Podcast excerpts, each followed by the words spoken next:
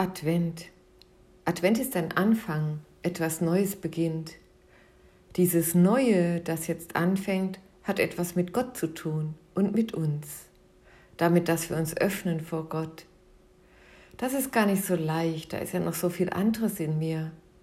Deshalb kann es gut tun, ganz still zu werden, in sich hineinzuhören. Gott, ich komme vor dich mit allem, was mich bewegt. Meine Sorgen lege ich vor dich hin, denn du bist da. Dir will ich mich zuwenden mit meinen Gedanken und Bitten. Sei mir nah. Amen.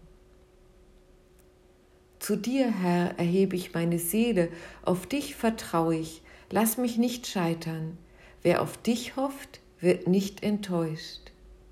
So geht ein altes Gebet.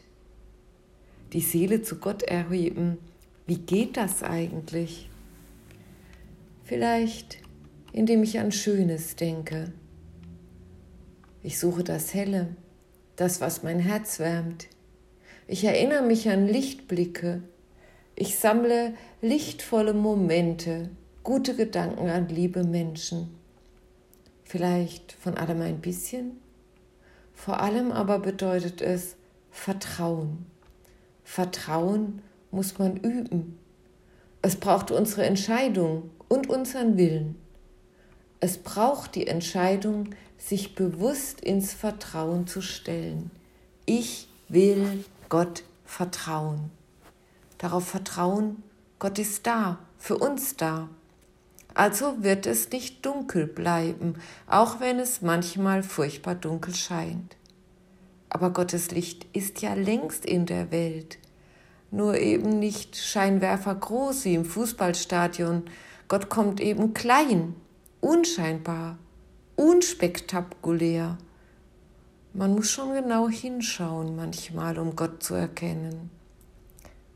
Gottes Licht sehen und finden gelingt eben nicht gleich auf Anhieb. Das braucht Übung.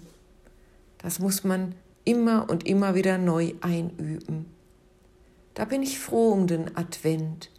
Er ist ein kleines Erinner mich, eine Hilfe für den besonderen Blick in allem, was dich belastet und was jetzt dunkel scheint. Suche Gottes Licht, denn Gott ist da.